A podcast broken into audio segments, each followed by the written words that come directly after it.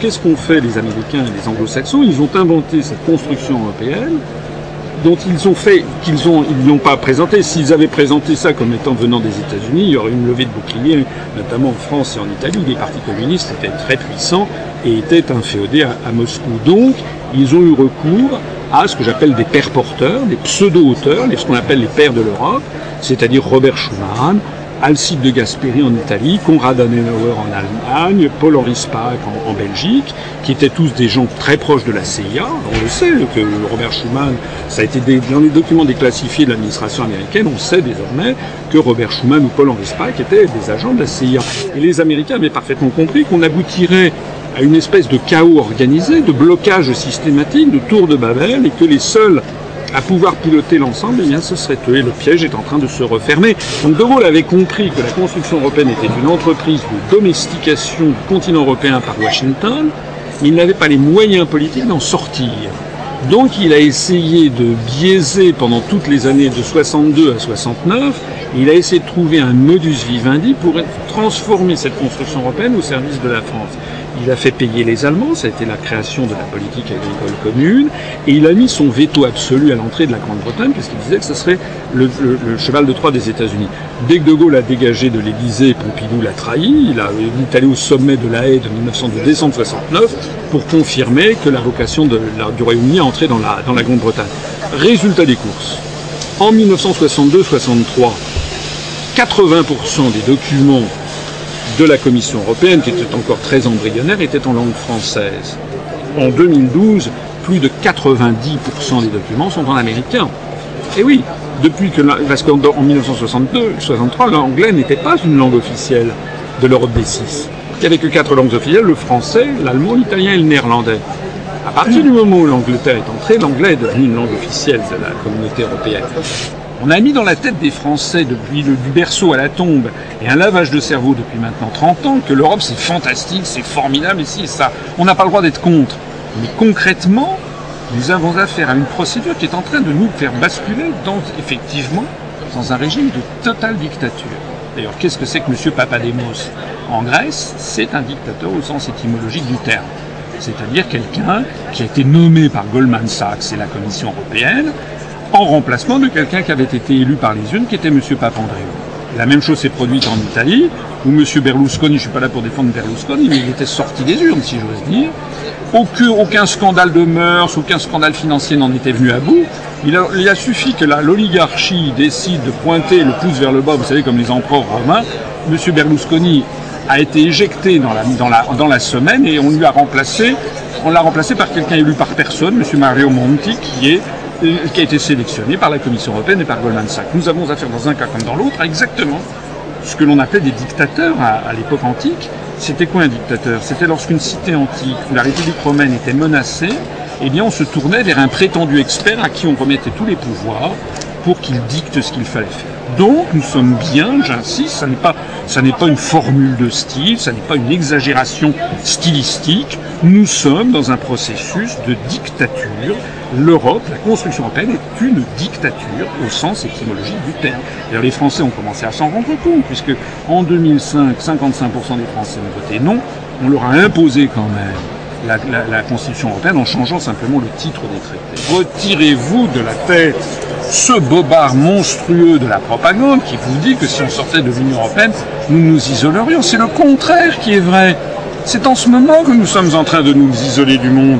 Parce que lorsque vous avez des amis qui sont latino-américains, russes, arabes, indiens, chinois, japonais, ils vous disent quoi? Ils vous disent mais qu'est-ce que vous êtes en train de devenir la France? Vous êtes devenu un satellite des États-Unis, vous êtes un domestique de Washington? Où est passée la France que nous aimons? Où est passée la France de De Gaulle? C'est donc bien en sortant de l'Union européenne que nous retrouverons notre rayonnement mondial. Et comme je le dis souvent, la France n'appartient pas qu'aux Français. Alors, certains se sont étonnés de cette formule.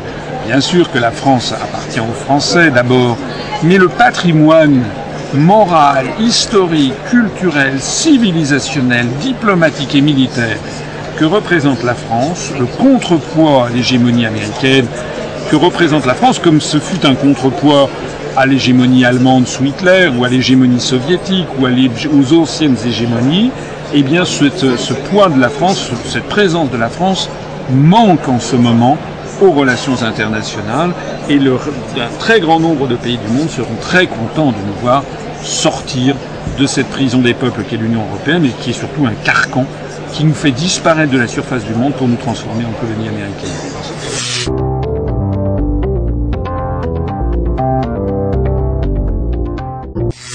Monsieur Sarkozy a fait grimper la dette publique française de 500 milliards d'euros depuis qu'il a été élu. Il avait été élu pour la faire baisser. Est-ce que quelqu'un peut m'expliquer à quoi ont servi ces 500 milliards d'euros en France Et est-ce que quelqu'un peut m'expliquer en quel a été, qui a donné pouvoir à M. Sarkozy pour augmenter la dette publique des Français de 500 milliards d'euros? Je vous rappelle que M. de Villepin avait vendu les autoroutes françaises, c'est-à-dire notre patrimoine public, pour faire baisser la dette publique française de 10 milliards d'euros. Donc vous vous rendez compte qu'au train où vont les choses, il va falloir qu'on vende le château de Versailles, la Joconde, les ports, les aéroports, pour rembourser une dette qui, est sortie de rien. On a taxé les Français de ce fameux mécanisme européen de stabilité, le MES. Ce sont des sommes inimaginables. Inimaginables. C'est 146 milliards d'euros que la France s'engage à terme à mettre au paquet, et en tout cas, dans, dans, le, dans les 5 ans qui viennent, nous devons sortir en cash 16 milliards d'euros en 5 ans. C'est-à-dire que les Français, on, supprime des postes d'infirmières, des postes de, comment dirais-je, d'enseignants, euh, des postes euh, de, de force de l'ordre, on réduit les hôpitaux, on rationalise, etc., prétendument qu'on n'a plus d'argent en rien.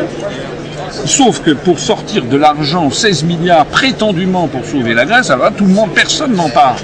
Et au contraire, le leur habituel qui est Madame Le Pen et le Front National qui toujours est agité dans les médias pour faire peur, Madame Le Pen ne trouve rien de mieux que de parler de la viande halal à ce moment-là, pour qu'on crée une bonne, un bon débat bien, bien franco-français, qui ne sert strictement à rien, ça n'a aucun, aucun intérêt d'histoire de la viande halal, mais pendant qu'on parle de la viande halal, on ne parle pas du vrai sujet qui sont 16 milliards d'euros que, la France s'engage à donner à ce mécanisme européen de stabilité, qui par ailleurs est une horreur. Enfin, c'est une société, les dirigeants de cette société ont une immunité juridique totale, ils peuvent prendre n'importe quelle décision, on ne pourra jamais les poursuivre. Toutes leurs décisions sont subordonnées d'abord à un accord du Fonds monétaire international, ce qui prouve que l'Europe entièrement, toute l'Europe est devenue une colonie américaine. Toutes les décisions concernant l'euro sont d'abord subordonnées aux décisions du FMI. Vous savez qu'au FMI, ce sont les États-Unis d'Amérique qui doivent avoir quelque chose comme 22 ou 23% du capital, donc des droits de vote. Donc c'est une organisation qui d'abord est pilotée par Washington. Donc toute cette affaire est scandaleuse et j'ajoute que non tout ceci pour rien.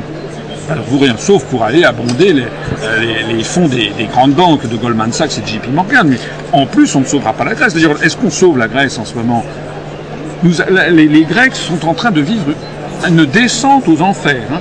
Les toutes dernières statistiques, vous l'avez vu, nous avons désormais, il y, a, le nombre de chômeurs en Grèce est aux alentours de 22%, et sur la tranche d'âge 18-25 ans, il y a 40% euh, de, euh, de chômeurs et 50% chez les femmes entre 18 et 25 ans.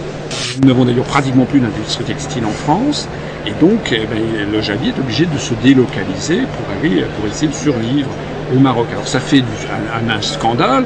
Quelle a été la solution trouvée? Ben, C'est une solution euh, minable. M. Sarkozy a appelé Bernard Arnault, il faut absolument calmer le jeu, donc d'un seul coup, LVMH va racheter le Jabi pour faire du bien. Mais ça, ce sont, parce que le sujet a été médiatisé, on trouve une solution comme ça qui va durer six mois ou un an. Mais ça n'est pas des solutions viables sur l'ensemble de l'appareil productif français. Nous perdons actuellement tous les jours nous perdons 800 emplois industriels, une usine qui ferme tous les jours, un agriculteur qui se suicide tous les jours, 550 chômeurs de plus tous les jours. Voilà le bilan de l'article 63 et de l'article 32 du TFUE. Et ceci, nous ne pouvons en sortir qu'en dénonçant les traités de l'Europe, en sortant de l'Union européenne, en vertu d'un article que je suis le seul à expliquer, qui s'appelle l'article 50, qui permet à un État de sortir de l'Union européenne. Et il y a une vie après l'Union européenne. Demandez aux Suisses ou aux Norvégiens, ils sont en dehors de l'Union Européenne, ils se portent très bien. D'ailleurs, selon les statistiques des Nations Unies, ce sont les deux pays du monde qui se portent le mieux.